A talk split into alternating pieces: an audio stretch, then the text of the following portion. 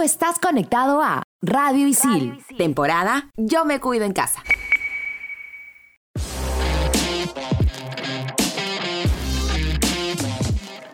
Estamos de vuelta. Somos en todas las canchas. Porque esto es, demasiado, demasiado para una persona, demasiado para un, para un jugador de fútbol. le agradezco con mi corazón.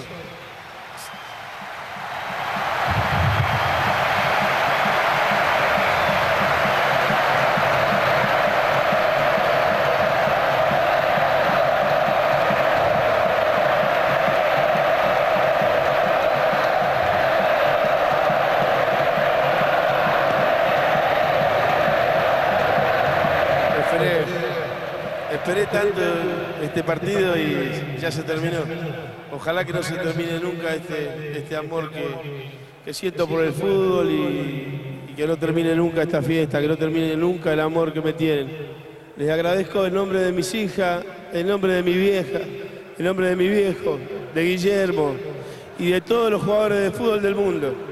El fútbol es el deporte más lindo y más sano del mundo. Eso no le quepa la menor duda a nadie porque se equivoque uno, no, no, tiene que pagar el fútbol. Yo me equivoqué y pagué, pero la pelota no, la pelota no se mancha.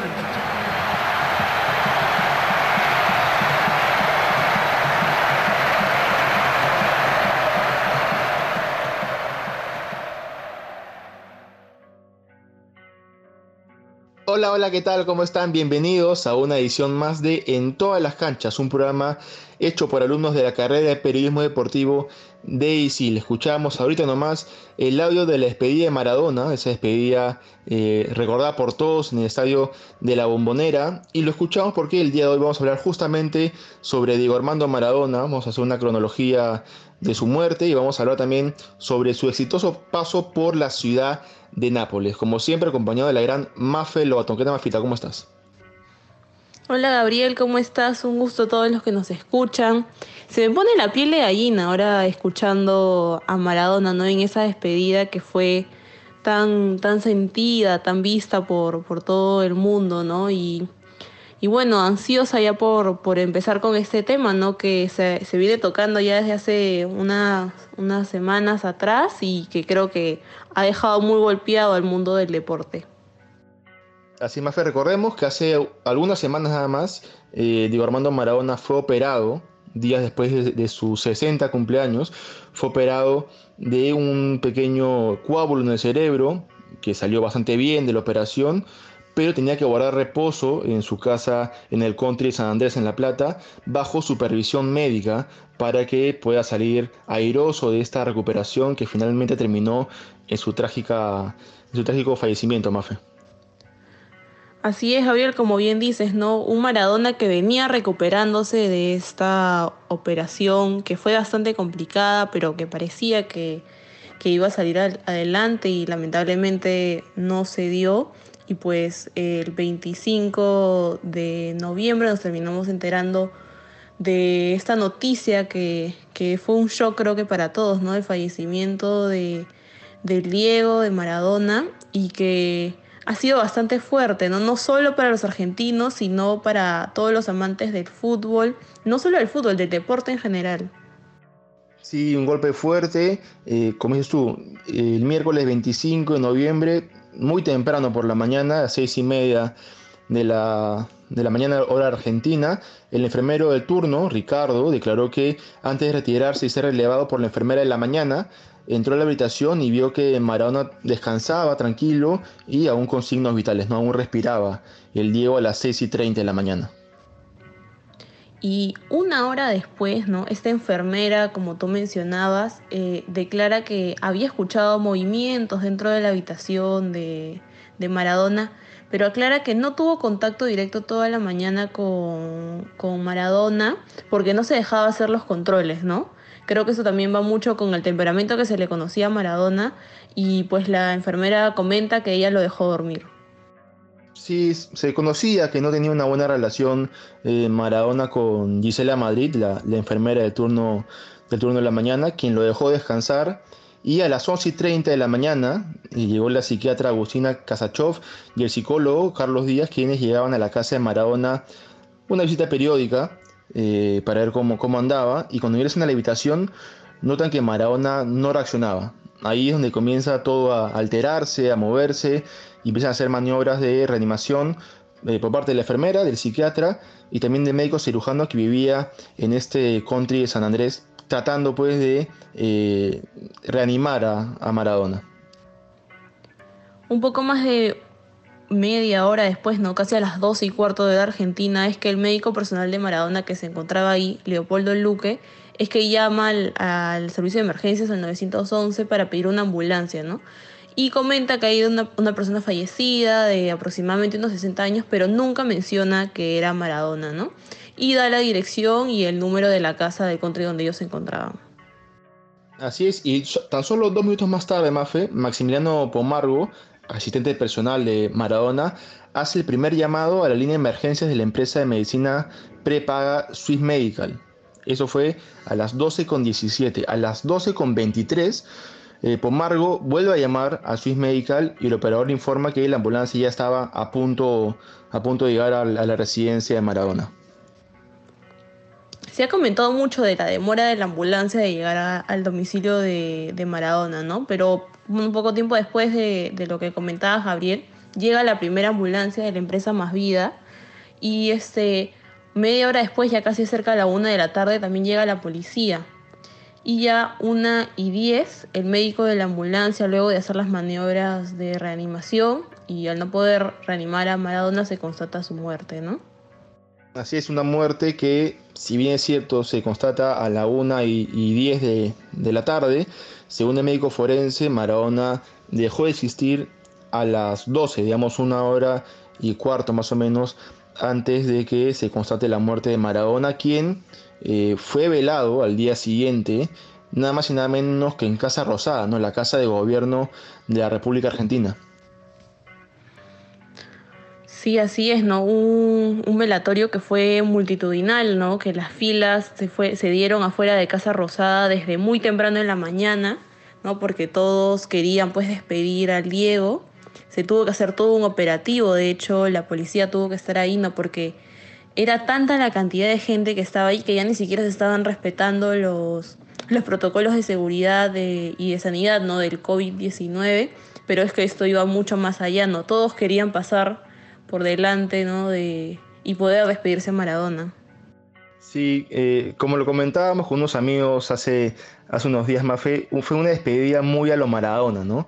Eh, como, la, como la vida de Maradona eh, fue media, media, caótica, pero finalmente multitudinaria, eh, Maradona tuvo que ser retirado antes de tiempo de Casa Rosada para ser enterrado junto a sus padres, como él siempre, siempre lo quiso. Así que Maradona fue enterrado al día siguiente, el jueves 26 de noviembre, junto a sus padres en Buenos Aires, Argentina.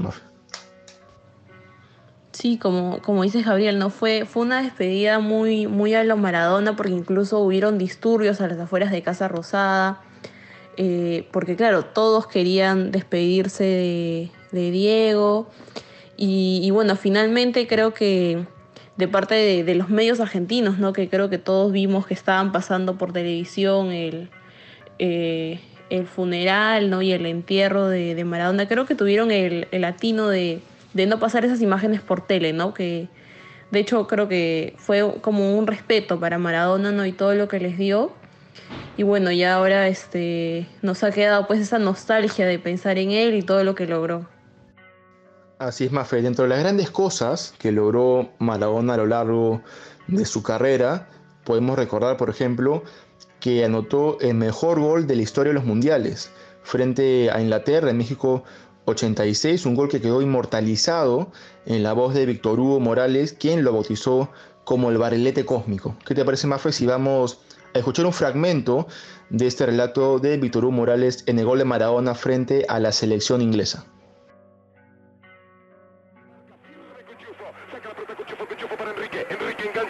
Para. Ahí la tiene Maradona, lo marcan dos, pisa la pelota Maradona. Arranca por la derecha el genio del fútbol mundial. Y deja el tente, le va a tocar para Borruchaga, siempre Maradona. Genio, genio, genio, ta,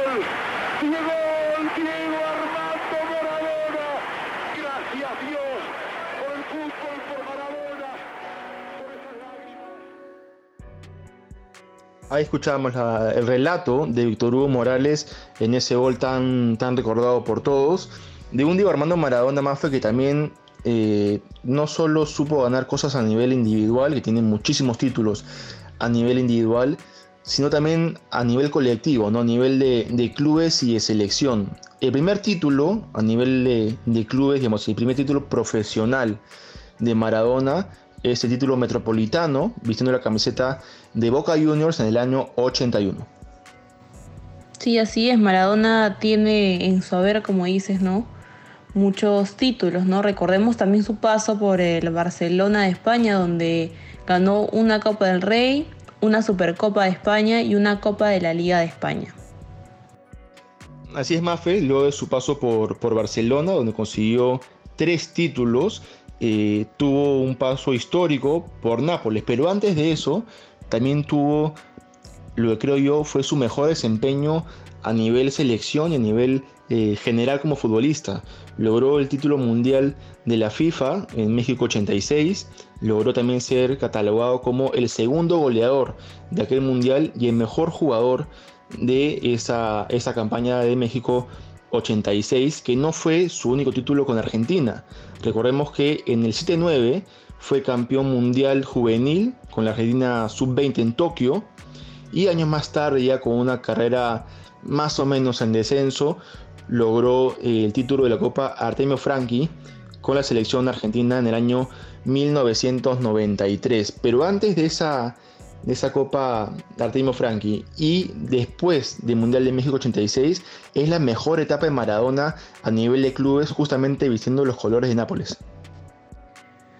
Maradona llega al Napoli puedes abrirle en el 84, ¿no? Luego de que el club hiciera una inversión tremenda y pagara 7.5 millones de dólares por él y se quedara por 7 temporadas y sí, como dices, fue la mejor época de Maradona, ¿no? Un Maradona que puso al Napoli en el mapa, ¿no? Un, club que no era de los más reconocidos de la Serie A. Y de hecho fue gracias a Maradona, ¿no? Que, ganaron cinco títulos, ganó estando con él ahí. Y marcó 115 goles. Así es, Mafi. La gente se pregunta, ¿no? Oye, ¿por qué es tan importante el paso de, Maradona por, por Nápoles? Porque todo el mundo habla de Nápoles, si no al tanto tal vez de Barcelona o de Sevilla. Y es que en su paso por Nápoles logró algo importantísimo para el club y para la ciudad. Marona llega en la época que la parte norte y la parte sur de Italia estaban completamente divididas eh, por una supremacía futbolística básicamente de la parte sur de, Italia. Y Diego pues eh, logró el primer título de Serie A para el Napoli, eh, la primera Copa de la UEFA en el año 88-89 para el Napoli también, y es tanto eh, el arraigo eh, en Nápoli y la identificación entre el pueblo napolitano y Maradona, que el estadio San Paolo, el estadio donde Napoli juega de local, está siendo cambiado de nombre para ya no llamarse San Paolo, sino podría llamarse a partir de la próxima temporada Estadio Diego Armando Maradona. Qué importante esto que mencionas, Gabriel, porque sí, de hecho creo que Maradona cambió la historia de Nápoles y de Nápoles como ciudad, ¿no? Una ciudad que era un poco rechazada en Italia por, por estas mafias que podían haber, ¿no? Y los pone en el mapa, ¿no? En el mapa de Europa para que todo el mundo mire esta ciudad, mire este equipo, que como bien dices, era un equipo modesto que no no había ganado nada y con Maradona lo consigue todo, ¿no? Incluso esta Copa de la UEFA, que es su único título internacional, lo ganan gracias a Maradona y creo que si lo comparas ahora no con un, en su momento, un Cristiano Ronaldo con el Real Madrid, un Messi en Barcelona, es cierto, han ganado un montón de cosas con esos clubes, pero no creo que han cambiado la historia ni, ni todo lo que logró Maradona con Nápoles. Creo que, es muy diferente lo que, lo que logró porque fue un Napoli que se armó alrededor de Maradona y que gracias a Maradona logró ganar todo lo que, lo que ganó en esa época, ¿no? Y es tanto el agradecimiento que tiene el pueblo napolitano con, con Maradona que, por ejemplo, en el Mundial de Italia 90, se jugó la semifinal entre Italia y Argentina en el Estadio San Paolo, justamente. Y eh, el pueblo italiano, los hinchas italianos, pifiaban el himno de, Argentina, pero sin embargo, el hincha napolitano que había ido al partido hinchaba por Argentina en vez de hinchar por, por Italia, porque era tanto el agradecimiento hacia Diego que preferían hinchar por alguien que les dio todo a hinchar por alguien que lo estuvo discriminando y marginando por tanto tiempo como era el pueblo italiano.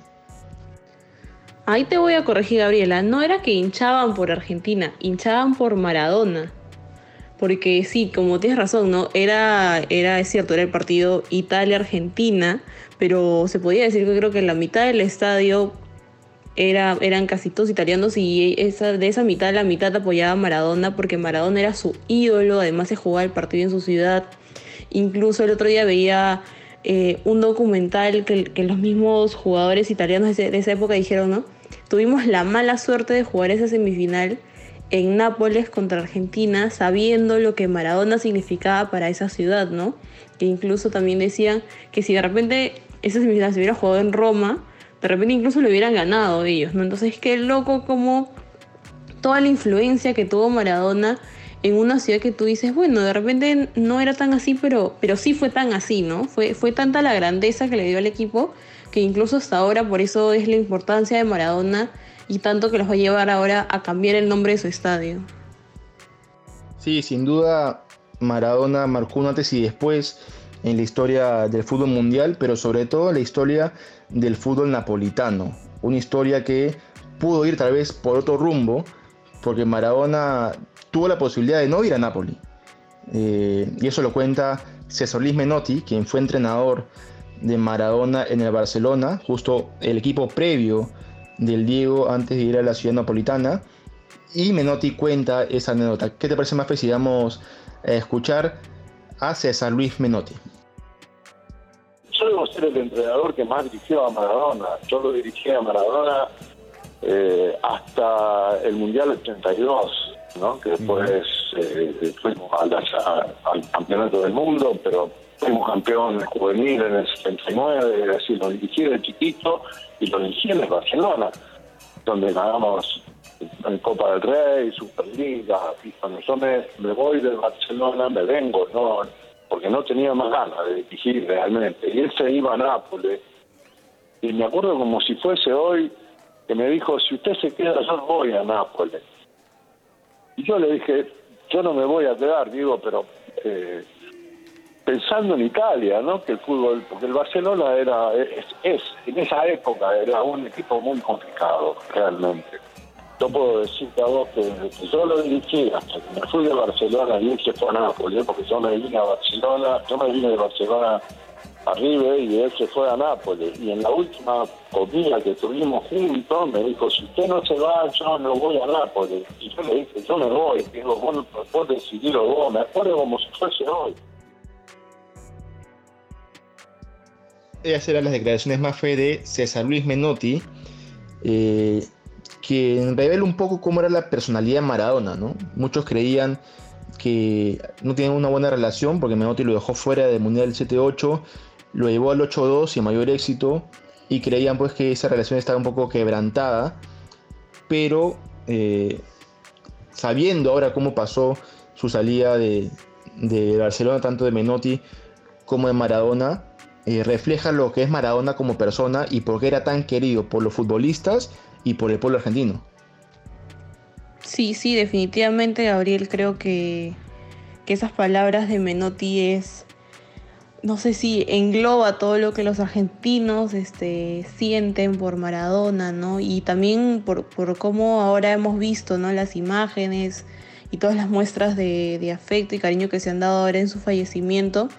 Pero sí, de hecho, Maradona creo que era todo lo que los argentinos quieren representar al mundo, ¿no? Esas ganas, esa garra de seguir adelante, esas de hacer las arengas, ¿no? y creo que son cosas que se han acostumbrado tanto los argentinos de, esa actitud de Maradona que ahora se la reclaman, ¿no? Por ejemplo, a un Messi que, es mucho más tímido y que le han celebrado cuando ha tenido esas actitudes maradonianas, por así decirlas, ¿no?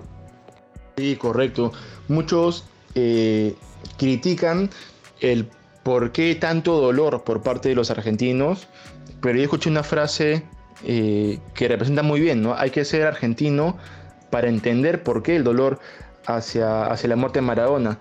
Eh, Maradona le dio una de las máximas alegrías futbolísticas eh, con el Mundial del 8-6 en un contexto social bastante incómodo para Argentina, nada más y nada menos que contra Inglaterra, que habían tenido hasta hace no mucho un conflicto eh, muy fuerte por las Islas Malvinas, y como dices tú, representa a Maradona eh, lo que es el argentino, ¿no? El argentino aguerrido, el que no le importa nada y, pone eh, a sus compañeros delante de cualquier adversidad, y que saca cara por ellos, y es por eso que Maradona es tan querido por la generación del 8-6 y, por todos, en verdad. creo que no hay persona que esté ligada al fútbol que no se haya emocionado y no, no haya sentido un poquito de dolor al menos con la partida de Maradona. Creo que eso era también un poco lo que comentábamos al inicio, ¿no, Gabriel? Eh, que esta partida de Maradona se ha sentido mucho en el mundo del fútbol, ¿no? Del fútbol mundial, no solo el argentino, pero también del deporte, ¿no? Porque yo no recuerdo otro, otro personaje, otro exfutbolista que haya viajado tanto por todo el mundo y que tenga tantas fotos con otros personajes, digamos, famosos, reconocidos, ¿no? Porque de hecho eso es mucho de lo que hemos visto en estas últimas semanas de, cómo mostrarnos este, este dolor, este pesar por el fallecimiento de Maradona, que se ha dado hasta en los rincones pues más, más así alejados del mundo, que tú podrías decir cómo llegó, pero Maradona estuvo, ¿no? Y creo que a todos los países o lugares a los que él iba, él siempre trataba pues, ¿no? De, de hacerse sentir con la gente, con la cultura, y creo que eso también era una característica muy de él. Maradona que llegó a hacerse conocido hace ya 30 años en Costa de Marfil, un país eh, alejado en África, en una época donde no existía la televisión, eh, digamos, en Costa de Marfil, no, existía la televisión por cable, no había internet, eh, y Marona llegó hace 30 años, nada más y nada menos que a Costa de Marfil, y trato de relacionar, por ejemplo, la partida de Kobe Bryant a inicios de año y la repercusión que tuvo frente al pueblo que es amante del deporte y, si bien es cierto fue bastante la, tristeza generada por la partida de Kobe Bryant, eh, no se asemeja en nada a la partida de Diego Armando Maradona. Sí, definitivamente creo que ha sido dos partidas totalmente distintas, ¿no? Sin quitarle desmérito una a la otra, ¿no? Pero este, creo que lo de Maradona ha chocado mucho más, ¿no? Y, se ha sentido más a, nivel mundial. Un 2020 que está siendo bastante difícil por la situación y por todo lo que está pasando. Sí, una pérdida sensible para, para el mundo del fútbol y para el mundo del deporte, pero eh, puede sonar tal vez a, cliché lo que voy a decir. Mientras hay una persona que ama el fútbol, va a haber una persona que recuerda a Maradona y por lo tanto Maradona no, no va a dejar de, de existir únicamente por, por su partida, sino que hará marcado en el tiempo por todo lo que logró eh, a nivel futbolístico y cómo marcó la vida de futbolistas, de periodistas, de entrenadores y de todos los que están o estamos en todo caso eh, ligados de alguna manera al deporte. Eh, hemos llegado al final de esta edición MAFE. nos reencontramos en la siguiente. Recordemos que somos alumnos de la carrera de periodismo deportivo de ICI. Poi Maradona, attenzione a Carnevale, ancora Maradona, Maradona in velocità, Maradona resiste a due uomini, Ricella lo ha fermato per la maglia, ma Maradona barriera, c'è anche Carnevale, Maradona!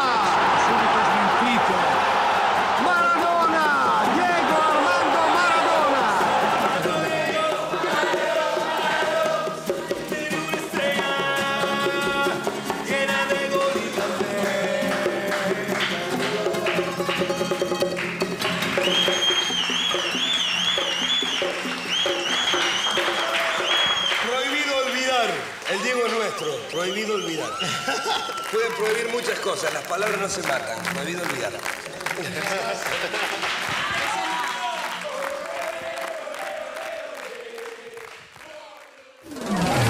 Encuentra un nuevo episodio de tu podcast favorito. Estreno los jueves. Los jueves.